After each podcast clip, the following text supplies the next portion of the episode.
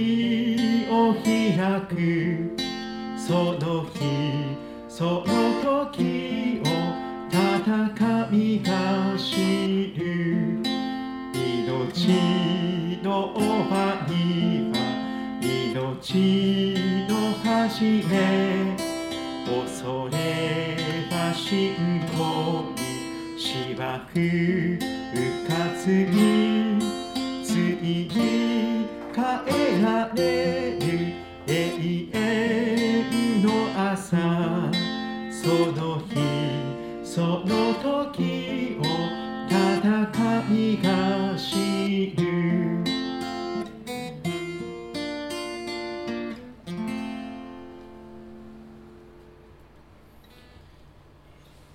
続けては教会福音賛美歌の輝け主の栄光を。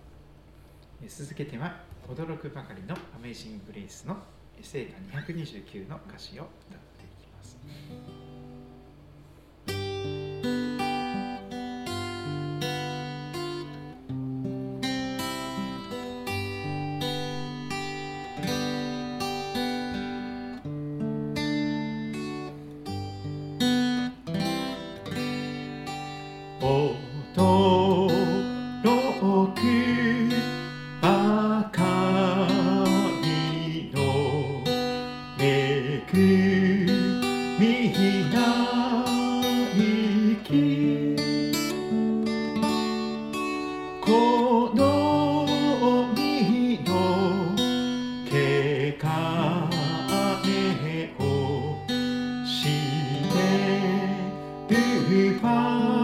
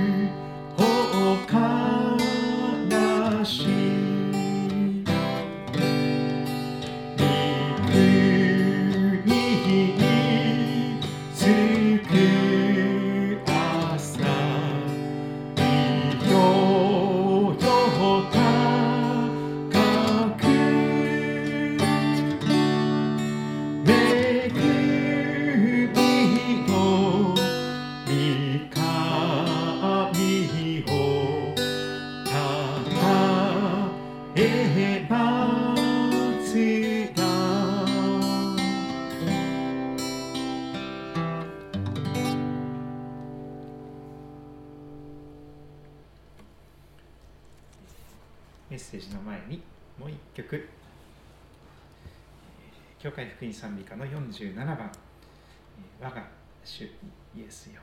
叫べ全地よ」これを歌います。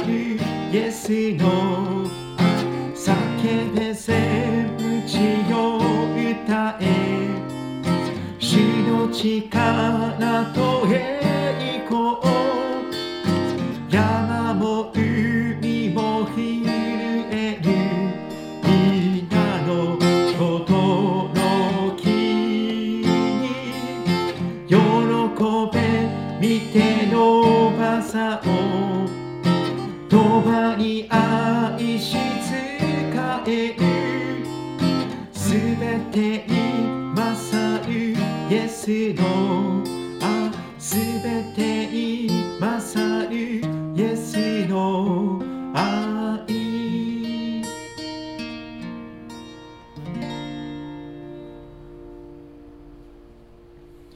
お祈りをいたします。天のお父さん一年のうちで一番寒い季節が訪れております。北海道や日本海側また岐阜県やさまざまなところで大雪が降っております。まだまだ神様雪が降り積もっていくことを思います、えー長野市におきましても10センチほどの雪が積もったということであります。神様それぞれの各地でおられる方々特に、えー滑りやすくなっていたりまた怪我をしやすくなっております。また新型コロナウイルス感染症も猛威を振るっております。どうぞ私たちの心と体を続けて守り導いてくださることをお願いいたします。1週間の歩みをここまで守ってくださりありがとうございます。神様もう一度静まって聖書の言葉を味わっていきたいと願います。神様がどうぞ親しく語りかけてくださり聖書の言葉に導かれてますますあなたの素晴らしさを覚えることができますようにお導きくださること。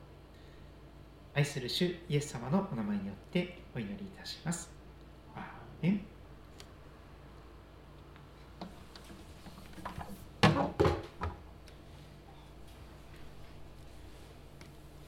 えー昨年の途中からこの本を用いております。これだけは覚えておきたい聖書の言葉100 100 Bible verses. Everyone should know by heart. 心で全ての人が覚えるべき100の聖書の言葉。人生の旅を聖書とともにということがあります。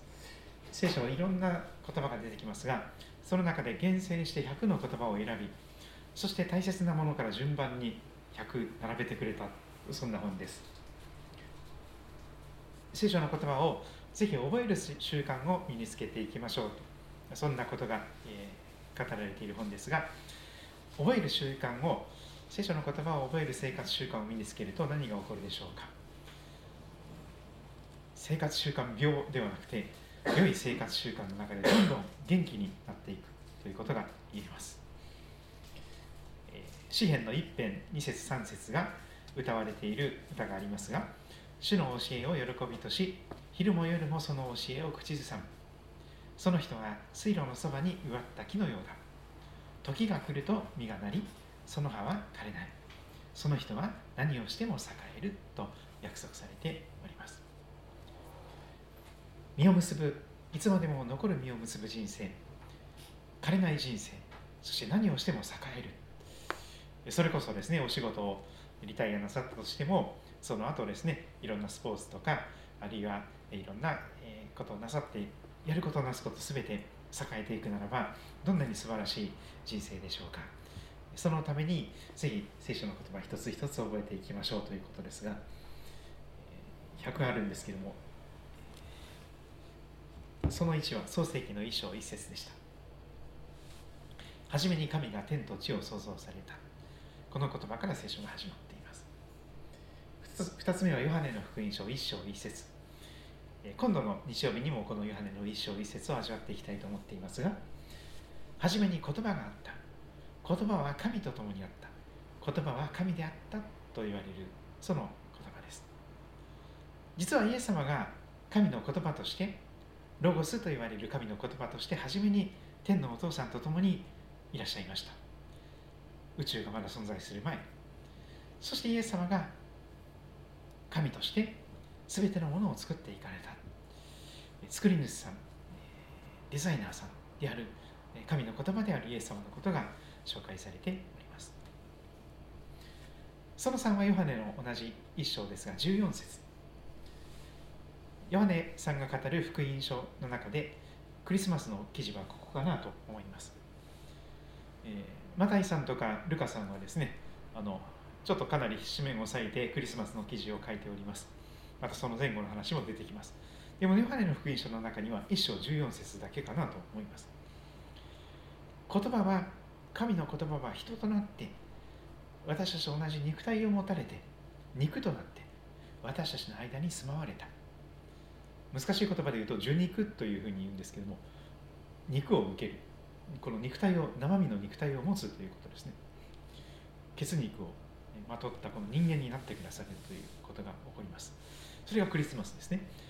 神の言葉が私たちと同じ人間となってしかも赤ちゃんとして私たちの間に住まわれてこの市場の人生を歩んでくださった。私たちはこの方イエス様の栄光を見た。天のお父さん父の身元から来られた独り子としての栄光。この方は恵みと誠に満ちておられた。本当に無条件の愛とまた変わらない愛。その真実な姿は、えー、全ての人に希望を与える、え、救い主として来られたお姿であられます。4番目はヨハネの福音書3章16節です。ジョーン3:16とよく言われます。神は実にその一人子イエス・キリストをお与えになったほどにようあなたを愛された。それは御子イエス様を信じる者が一人として一人として滅びることなく永遠の命を持つためである。聖書は永遠の命をどうしたら持つことができるのかということを紹介するために書かれています。イエス様を信じる。その時に永遠の命を持つことができると約束されています。そしてその後から9はローマンロード。ローマの道と言われます。救いのご計画が壮大なご計画が語られていきます。まずローマの3章23節。すべての人は罪を犯して神の栄光を受けることができずどんなに正しそうに見える人も神様から見たら腹黒い罪深い。そして条件さ整えばいつ人を殺すかわからない。本当に恐ろしい闇を心の闇を秘めている。神を神とせず自分を神様とし神様を中心とせず自分を中心として全てを自分の思い通りにしたいと願うようなそんな私としてあります。分かっていてやめることができない。分かっちゃいるけどやめられない。そんな全ての私たちです。そのままでは天国に入れない。そのままでは神様の栄光を受けることができない。これが聖書の語る人間の姿です。でも神様はそんな私たちにとっても素敵なプレゼントを与えられます。6, 6の23節。罪の報酬は死です。しかし神の賜物ギフトプレゼントは私たちの主キリストイエスにある永遠の命です。罪の報酬は死です。しかし神の賜物は永遠の命です。永遠の命は一生懸命努力して頑張って良い行いをして代金を支払って得ることができるような報酬ではありません。報酬だとすれば一生懸命良い行いをしなきゃいけない聖書の書かれているように神を愛し人を愛さなきゃいけないとか自分と同じように人の人を愛しなさいとかそれをやるならばということではないんです。賜物ですからギフトですからプレゼントですから全部代金は神様が払ってくださって届けてくださっているわけです。私たちはありがとうと言って幼子のように子供のようにありがとうと言ってそれを受け取るだけで永遠の命はプレゼントとして誰もが受け取ることができる。そんなギフトとしてプレゼントとして最高のクリスマスプレゼントと言ってもよいかと思いますが私たちキリストイエスのうちにある永遠の命を受け取ることができます。ギフトとして。その7は5章8節です。しかし私たちがまだ罪人であった時まだ信仰を持ってない時神を神ともせず人を人とも思わずどこまでも自分勝手に罪深く生きていた時に神の敵であった時にそんな私たちのためにキリストが死なれた。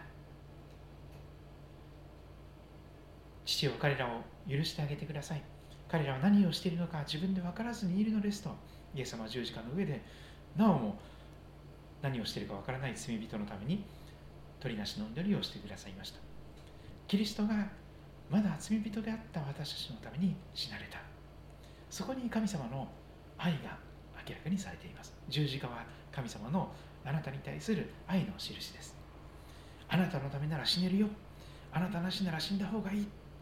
それほどに神様は命かけてくださってあなたを愛しておられる。真実な愛を向けてくださっている方です。これは、まあ、福音ですね。福音でなければですね私たちが良い人であった時キリストが良い人のために死なれたとかってなると思うんですよね。なんか一生懸命良い頑張ってる人とか努力してる人とか良い行いをしてる正しい人のために死なれたということではないんですよね。全然信仰も持ってないし神を神とも思ってないし人を人とも思ってない。そしてかなり自分勝手に怒り怒り散らしたり怒り狂ったりする私たちそういう時にそんな私たちのために死なれた。そこに福音と言われるメッセージがあります。ローマ10の9は続けてのことです。もし私たちのあなたの口でイエス様を主と告白しイエス様は私の主ですと告白しそして心でイエス様を信じるならば神様はイエス様を死者の中からよみがえらせたと信じるならばつまりイエス様が今も生きていらっしゃると信じるならばあなたは救われるとはっきり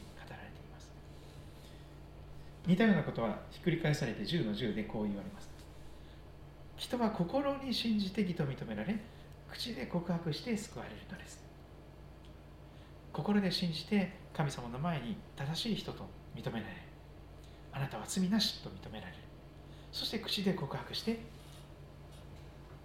今日死んでも間違いなく次目覚めるところは天国という、えー、その罪の許し体のよみがえり常しえの命を得ることができる救いを持つことができると言われます。その10からは神の御言葉に関する聖書に関する言葉です。テモテへの手紙第23の16聖書はすべて神の霊感によるもので人間が勝手に考え出して作り出した作り話ではなくて神様の精霊によって導かれた人が教えと戒めと強制と義の訓練のためにまあ要するに人生に必要なものがその有益なものが全てパックになった本ですけれどもありとあらゆる豊かな素晴らしい人生を生きるために必要なことが全て書かれていますよと言われています。吉明一章八節この見教えの書聖書をあなたの口から離さず昼も夜もそれを口ずさめ支援の最初と似ていますが昼も夜もそれを口ずさめそのうちに記されていることすべてを守り行うためである。その時あなたは自分がすることで繁栄しその時あなたは栄える。聖書の言葉を口ずさみながら実際にその言葉に生きていく生かされていく。その時にやることなすこと全て栄えるということが実現していきます。そして119編の11節。私はあなたの御言葉を心に蓄えます。あなたの前に罪あるものとならないために。聖書の言葉はブレーキになります。止まらなきゃいけない時に止まれるブレーキ今本当に怖いですよね。路面が凍結して凍ってしまうと止まりたい時にブレーキ効かないんですよね。急ブレーキなんかかけたらそのままツーって行ってしまいますからね。で橋の上とかが一番危険ですよね。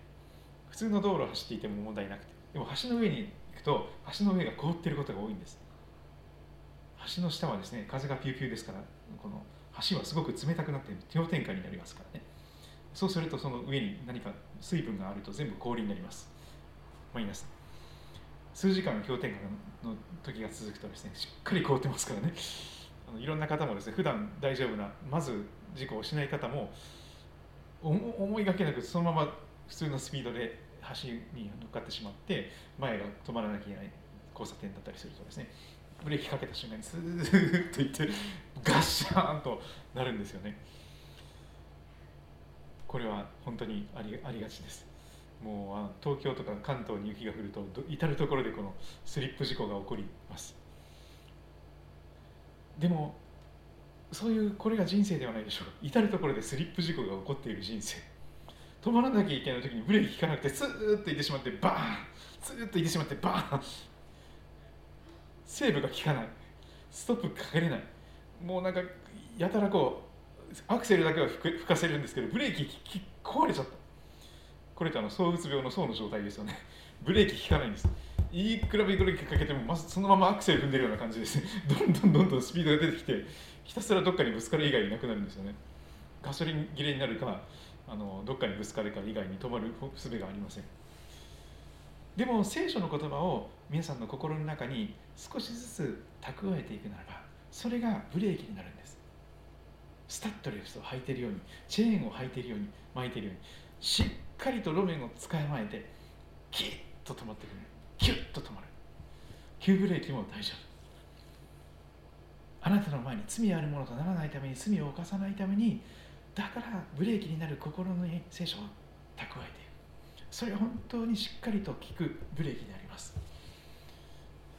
今オートバイとかもでもですねあの自動的にこうタイヤがロックしないようにしながらしっかりと急ブレーキかけれるようなこのシステムがありますけどもそういうことをですね神様はよく分からなくても聖書の言葉を一つ一つ一つでも覚えていくならば心の中がにブレーキを持つことができる。それは素敵な人生かと思います。その13新明記6の6私が今日あなたに命じるこれらの言葉を心に留めなさい。その14新明記6の7これをあなたの子供たちによしよく教え込みなさい。次の世代の子供たちあるいは孫たちに何を希望のバトンを渡していけるのか。最近あのエンディングノートという言葉は流行らなくなってきているですね。リレーノートと言われているようです。あのリレーのバトンを渡していくっていう感覚ですよね。命は続いていくんです。死んだら終わりじゃないんですから次の世代の人も後から天国に来てね。でそれ来れるようにこの希望のバトンを渡すからね。ということでリレーをしていく。一人の人生で終わらないんです。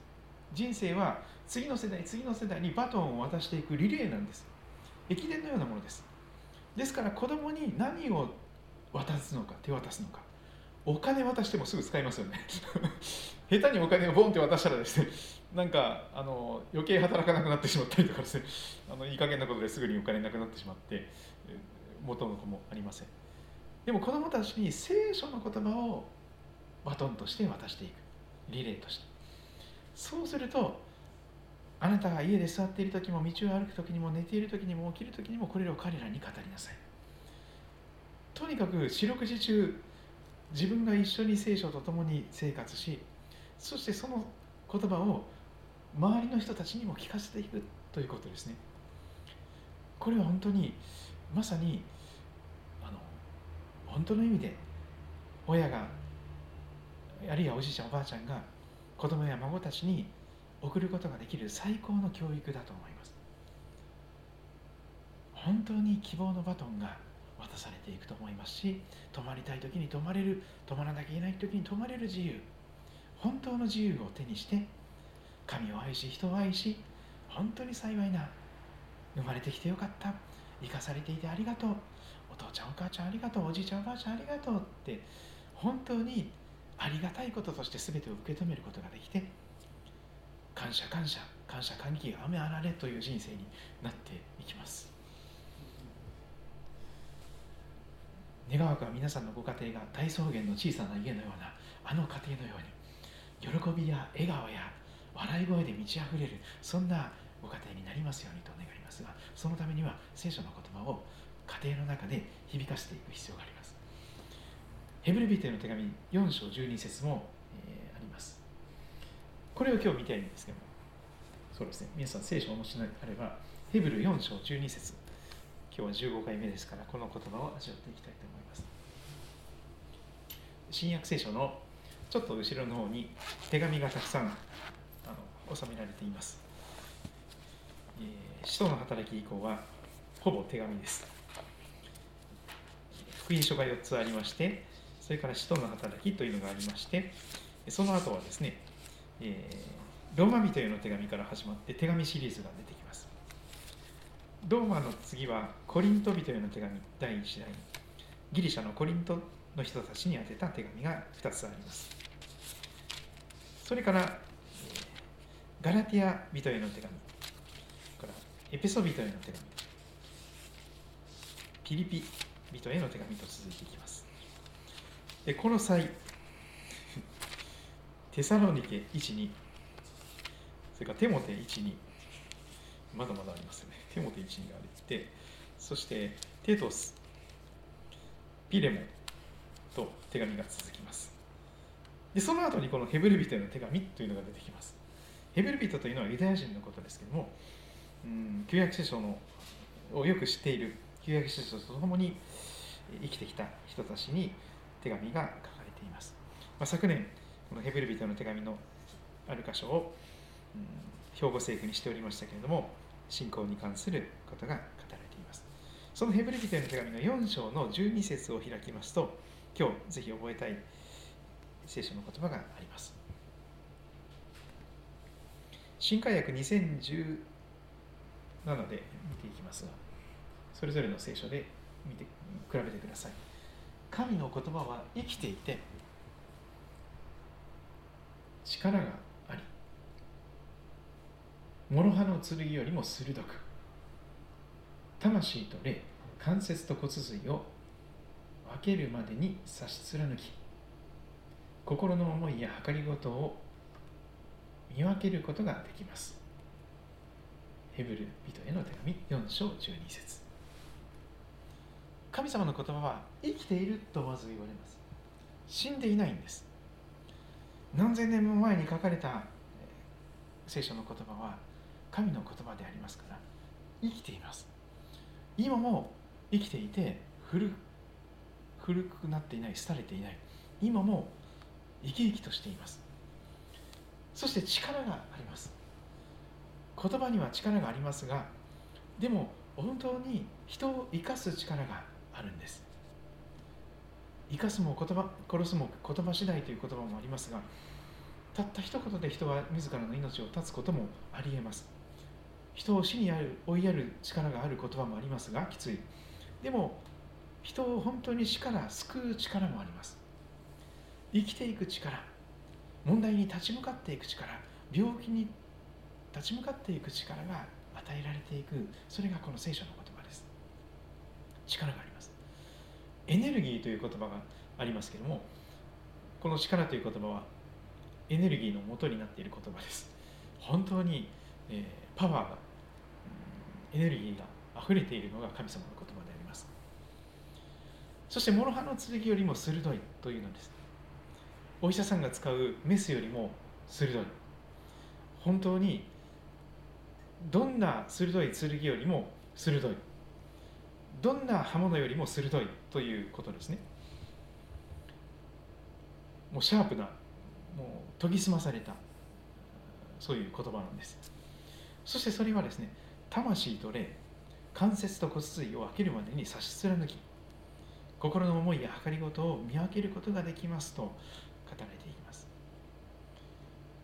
あの重なり合っていて普通は分けることができないような魂と霊とかですね関節と骨髄。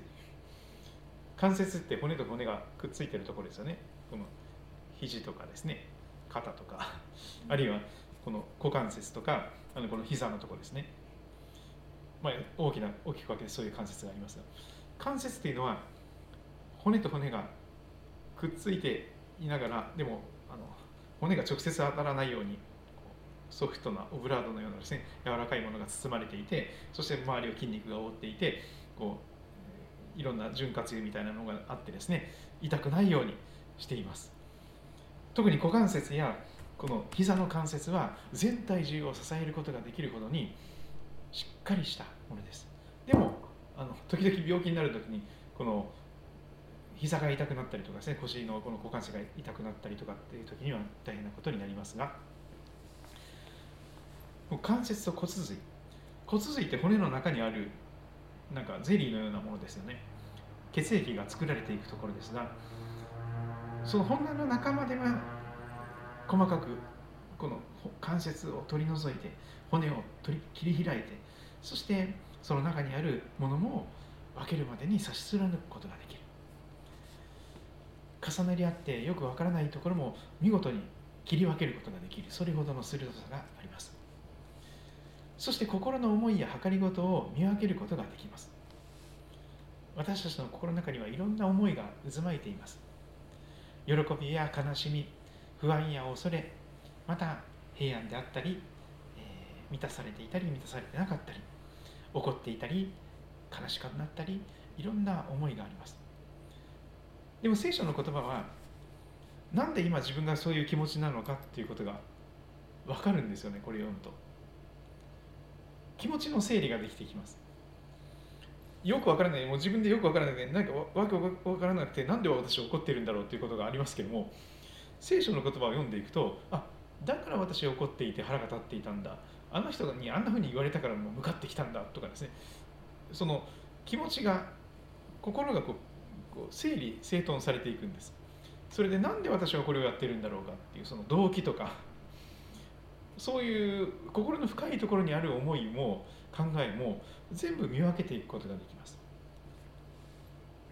結局私は何が見たくて何のために人生を生きているんだろうかとそういうことが問われていきますのであの人誰々さんすごいねって言ってもらいたいから一生懸命なんか頑張ってるんじゃないのっていうことも聖書が問いかけてきますのであそうだなっていうことがはっきり分かります。あの主の祈りがいつもありますけどもあの主の祈りはですね見事に的を射た祈りです。主の祈りはマタイの福音書の6章とルカの福音書の11章に出てきますがあの主の祈りがイエス様によって教えられたその背景が分かるのはルカの福音書の方です。ちょっとそこ開いてみたいと思います。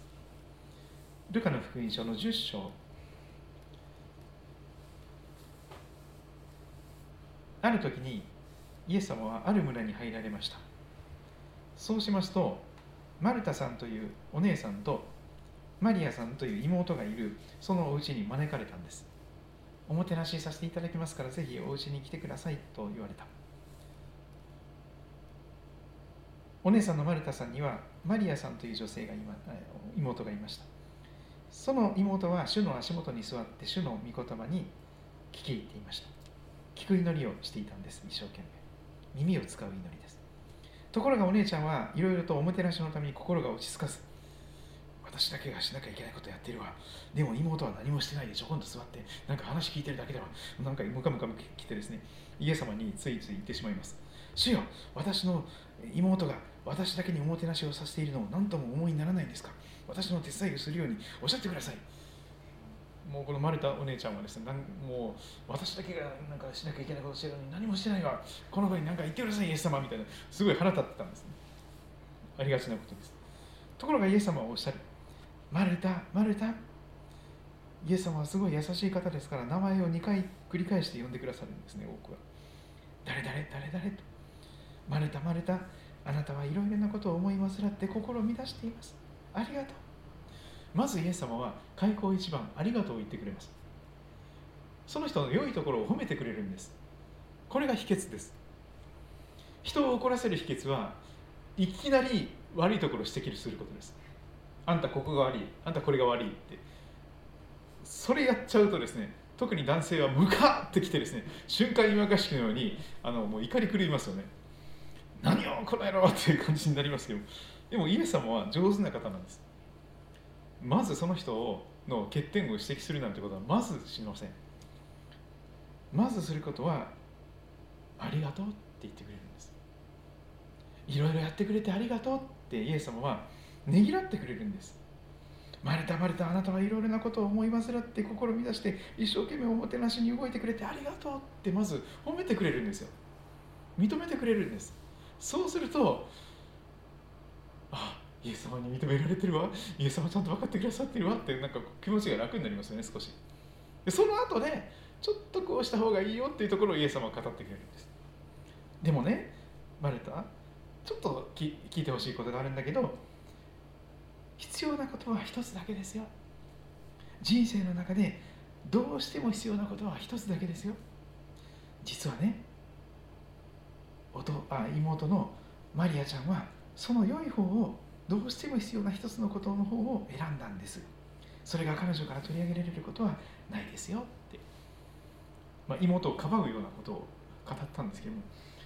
でもちょっと遠回しにオブラートで包んでいるかもしれませんがでも遠回しに一番必要なことを教え伝えたかったんですね。いろいろと願ったり動き回ったりすることはとっても必要なことです。誰かが動き回ってくれないと全ては動きません。今バスがそこ走りましたがバスの運転手が運転してくれないとですねあの動け動かないですよねバスね。電車も同じです。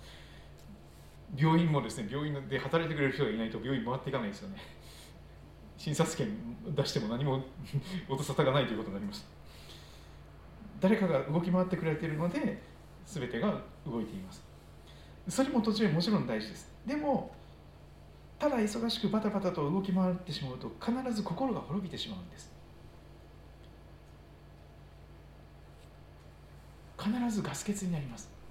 必ずオイルが劣化してきて真っ黒にドロドロになってそしてオイル交換が必要になります。ガソリンの補給が必要になります。メンテナンスの期間が必要になります。それが静まって聞くという祈りです。神様は人間に一つの口と二つの耳を作られました。なぜだと思いますか？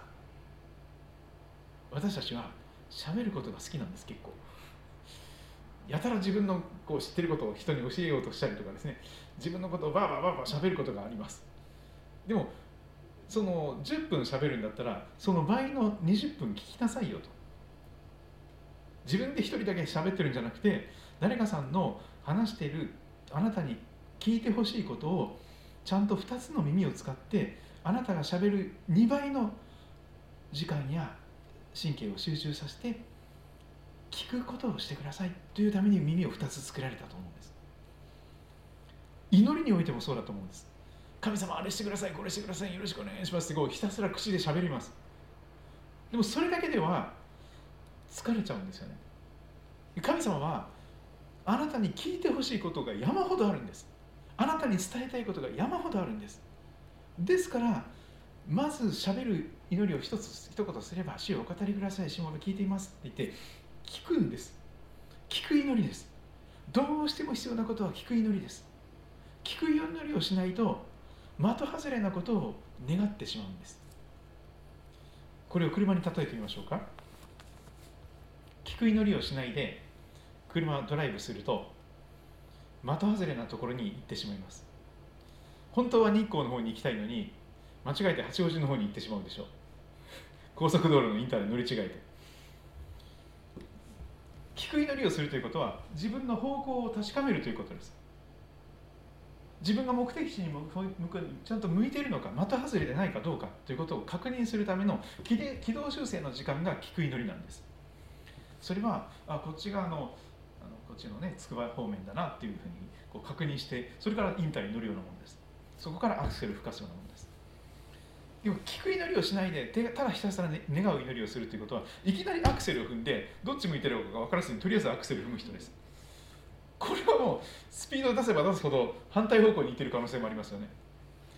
本当は天国の方に行きたいのに地獄の方に行ってる可能性もありますよ。向きを確認しないでただひたすら願う。神様私の病気が治りますように私がお金持ちになりますように私が楽になりますように私が幸せになりますようにあの人が自分の願い通りにいろいろやってくれますようにとか、ね、なんかねやってるとすごい自分勝手な祈りですけどこれは的外れな祈りなんです。神様を自分のために利用してしまいます。逆なんです。祈りは自分を神様のために用いていただくために祈るんです。主人公は神様なんですからあなたが主人公ではありませんから主人公が神様ですということを覚えてそして的外れでないことを確認してそれからアクセルを踏む。その時に全く無駄のない人生になります。全く無駄のない祈りになるでしょう。全ての祈りが研ぎ澄まされて一曲集中して全ての祈りが聞かれる祈りになっていくでしょう。それをするためにはまず聞かなければなりません。弟子たちも聞いたんです。イエス様に聞いたんです。主を祈る時にはどういうふうに祈ったらいいんですか？祈りを教えてください。何をどう祈ったらいいんですか？イエス様祈り方を教えてよって使徒の弟子たちが祈りのリクエストをしたんですよね。それが11章に始ま書かれています。イエスはある場所で祈っておられた。イエス様があまりにも天と地がつながったような本当に素晴らしい祈りをなさってるのいたので祈りに対する上かきというか憧れが起こってきて自分もイエス様のように祈りたい。本当につながっている天のお父さんとつながっているような祈りがしたいって憧れが出てきて祈ったお願いしたんです。主をヨハネが弟子たちに教えたようにあのバプテスマのヨハネさんが教えたように私たちにも祈りを教えてください。どんなふうに祈ったらいいんですか？って尋ねた後に耳を澄ましたんです。聞く祈りの体制に入ったんです。聞く耳を持って神様の語りかけを待ったんです。イエス様の語りかけ。そうするとイエス様はいつでも優しく語りかけてくださいます。そこでイエスは彼らに言われた。祈る時にはねこう祈るんだよ。まずね父よと祈りなさい。あなたは神様の子供ですからもう。だから天のお父さんと呼んでいいんですよ。父よと呼びかけてこの天地を作られた神様を私のお父ちゃんと呼びかけて祈り始めなさい。そして皆が聖なるものとされますように御国が来ますように私たちの日ごとの糧を毎日お与えください。私たちの罪をお許しください。私たちも私たちに負い目のあるものを皆許します。私たちを試みに合わせないでください。これ見事に的を射た祈りです。私たちはこれを見事にひっくり返したような的外れの祈りをします。神様私がすごいねって言ってもらえるように私の名前が聖なるものとなりますように私の名前が挙げられますように誰々さんってすごいって言ってもらえますようにそのために仕事一生懸命頑張るとか奉仕一生懸命頑張るとかそれって自分の栄光のためですよね。自分が素晴らしいねって褒められるためにやってたらそれは罪ですよはっきり言って。自分が神様になろうとしてるんですからそれこそが罪なんです。全くの的外れです。私の名前が崇められますように聖なるものとなります。私を中心とした私の思い通りになるマイワールド私の国が来ますように。もうみんなが自分の思い通りに動いてくれる。みんなが私を中心にして動いてくれる。マイワールドが私の国が来ますように。私を中心とした私の国が来ますように。まあ、御心に関してルカはありませんが加えるとですね私の願っていること私がやりたいこと私の考えはその通りになりますように。みんなそれに従ってくれますように。それから、日ごとの糧はですね私が今日も働いて、え、頑張って働いて、え、仕事したんだ、神様なんか必要ない。私は自分の力で働いて、え自分で自分を養うことができる。神様なんかいりません。となります。で罪の許しに関することはですねひっくり返すと誰でも私にひどいことをするなら絶対に許さないで。いつか必ず仕返ししてやる。倍返しだ。覚えてれいつか必ず仕返ししてやるからもう覚えてれ呪いの祈りしてやるみたいな感じですね。この許しではなくて報復を願うんですよ。神様あの人を裁いてください。あの人をひどい目に遭わせてください。あの人を本当に厳しく厳しく取り扱ってくださいみたいなすごいなんか意地悪な祈りになっていきますね。そして最後の祈り。試みに合わせないでくださいはですねこれもひっくり返すと私は自分の力で誘惑に勝てる。私は私の自分の力で自分を救い出すことができる。私がキリストだ救い主なんか他のキリストなんかいらない。俺がキリストだ。俺が救い主なんだ。俺は自分で自分を救えるんだ。キリストなんかいりません。私が救い主です。ってなっちゃうんですよ。イエス様もいらなくなるし神様もキリストもいらなくなるんです。自分が神様になるための祈りですかこれをサタンは毎日やっていますよ。サタンは私の名前が崇められますように私の名前こそが聖なるものとされますように私を中心とした悪魔の国が来ますように嘘偽りだらけの人殺しだらけのぐちゃぐちゃな人人がもう絶望して自ら命を絶っていくようなこの絶望の国が来ますようにそして人が人を殺し合うような戦争が起こりますように虐待がホームレスがあふれリッチなものはもっと豊かになりそして人が人を顧みず人が人を人とも思わず冷たい世の中が来ますようにってサタンは願ってますよ。でも私たちもどうですか？本当に心の底から何が見たくて何のためにそれをやってるんでしょうか？歌を歌う時スポーツをする時奉仕をする時仕事をする時勉強する時何か楽器を習う時練習する時何が見たくて何のためにしてますか？多くの人はあなたすごいわねって言ってもらいたいために一生懸命楽器演奏頑張ったりとかですね一生懸命歌を練習したりとか一生懸命スポーツ頑張ったりとかするんですよね。それは自分の栄光のためであります。でもそれこそが罪なんです。罪というのは自分の栄光を求めて自分が神様になろうとすることです。それは神様の栄光を全部横取りして自分が神様になっちゃおうという野心なんです。恐ろしいですよ人間は。神様を祭り上げているようで自分のために神様を利用するんです。で利用できなくなると捨てるんです。もっとご利益のある俺の言うことを聞いてくれる神様を拝み始めるんです。作るんです。でも皆さんはどのアクセルを踏んでどの方向で祈ってらっしゃるでしょうか？私の名前ではなくて神様のイエス様の名前が崇められますようにと祈ってますか？私を中心とした私の国じゃなくてイエス様を中心とした神の国がまず私の心の中に来ますようにと祈ってらっしゃるでしょうか？私の願い私のやりたいことではなくて神様が願っていることが私の人生にも全てなりますようにと祈ることができているでしょうか。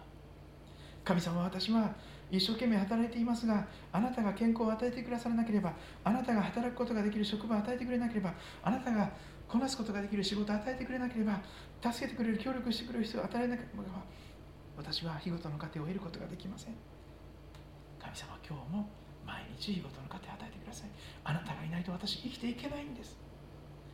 そして主が私を許してくださったように私もあの人を許すことができるように助けてください。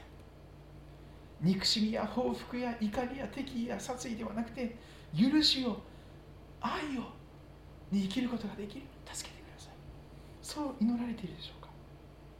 実に主の祈りを真剣に祈るということは自分のエゴと格闘します。自分自身と戦うことになるんです。絶対にやりたくないことを神様がしろと言うんですけどもそれはねすごくもう葛藤なしには祈れないですよ。あの憎たらしい人を神様許せますかみたいなことが起こりますよね。腹が立って仕方がない。もうなんかいつか必ず仕返ししたくなる。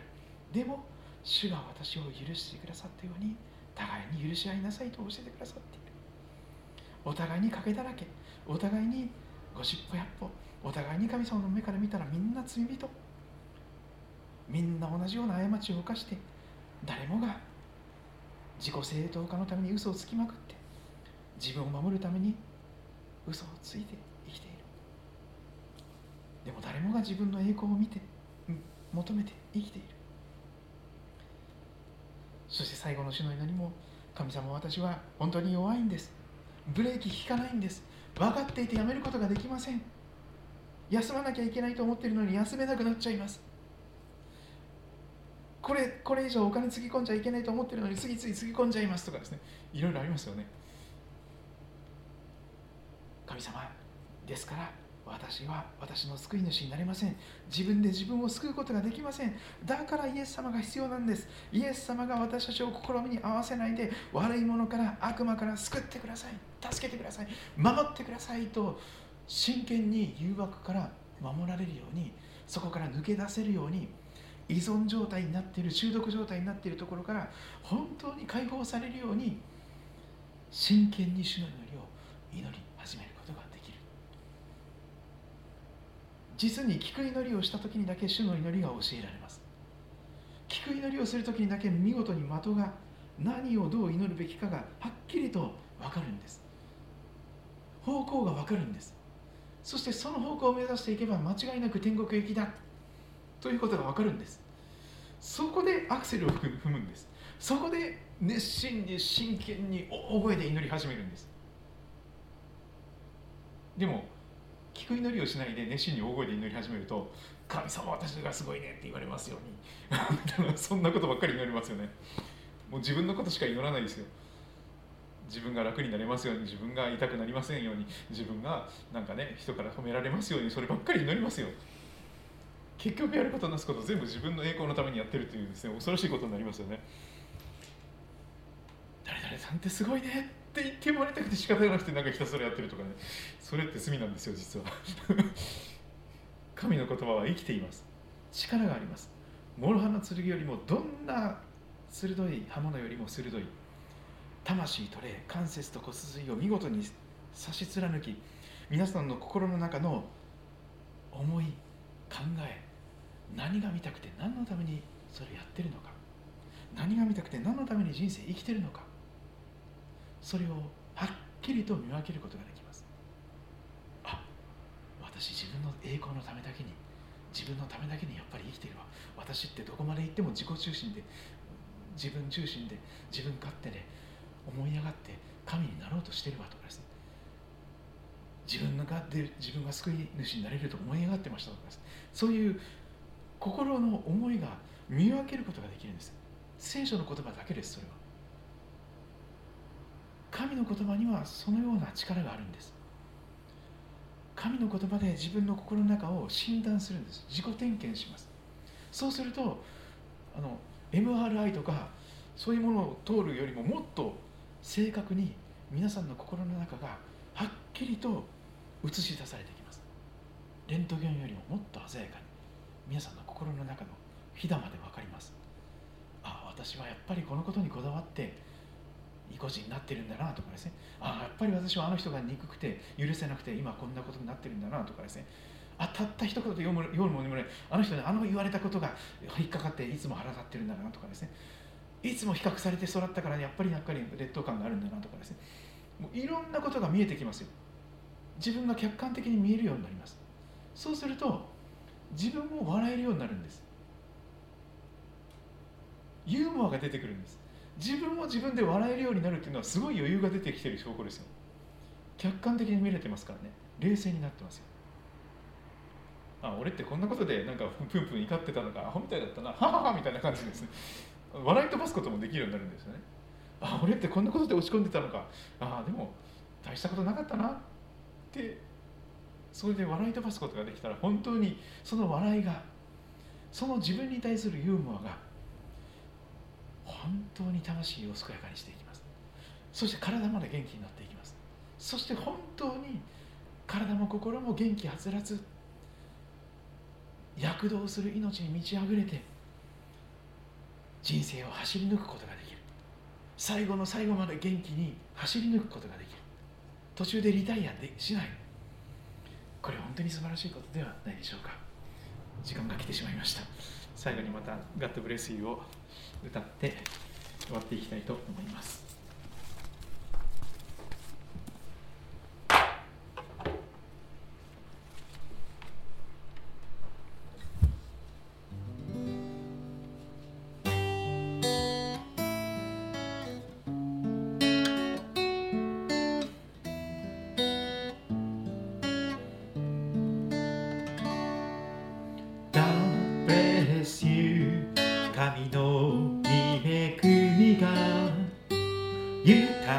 你。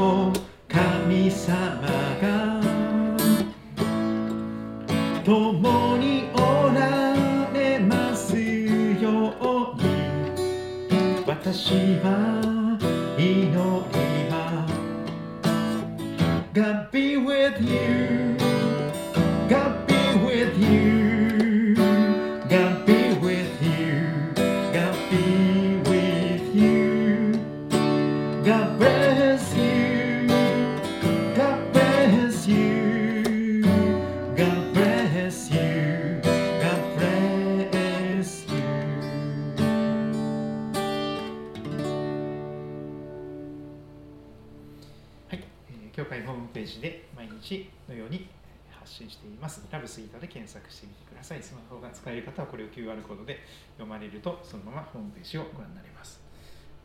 ラブスイートラジオ、えーあの動画だとですね、データが重くなってパケットが足りないという人がいるかもしれません。その場合は音声だけのスイートラジオを使うと良いかと思います。音だけはで聞けます。はいえーネットに優しい、あのお金に優しい。であ来られてない方などにいつも地図をご紹介しています。一番近い駅は東武動物公園の駅です。東武スカイツリーラインです。日光線と伊勢崎線に分かれる駅になっております。東京方面から来るときにはすべての、えー電車がここに止まるはずです。東口から出て、えーそして古利根川を渡りますと杉戸町に入ります。今、駅前の拡張工事をしておりますが、えーもう少し経ったら素敵な街並みになるかなと思います。えー迷わなければ10分ぐらいで歩いて10分ぐらいで来れる距離にあります杉戸高校 JA 町の役場がある旧日光街道の通りに面しています白い箱型の建物ですぜひ、えー遊びに来てください日曜日は朝10時半からと8時から礼拝をしています月曜日祝日以外はほぼ空いておりますのでぜひお気軽にお伝えくださればと思います以上で福音喫茶を終わりにいたします今日も見てくださり、聞いてくださり、来てくださってありがとうございました。神様の祝福が豊かにありますように。God bless you. またお会いしましょう。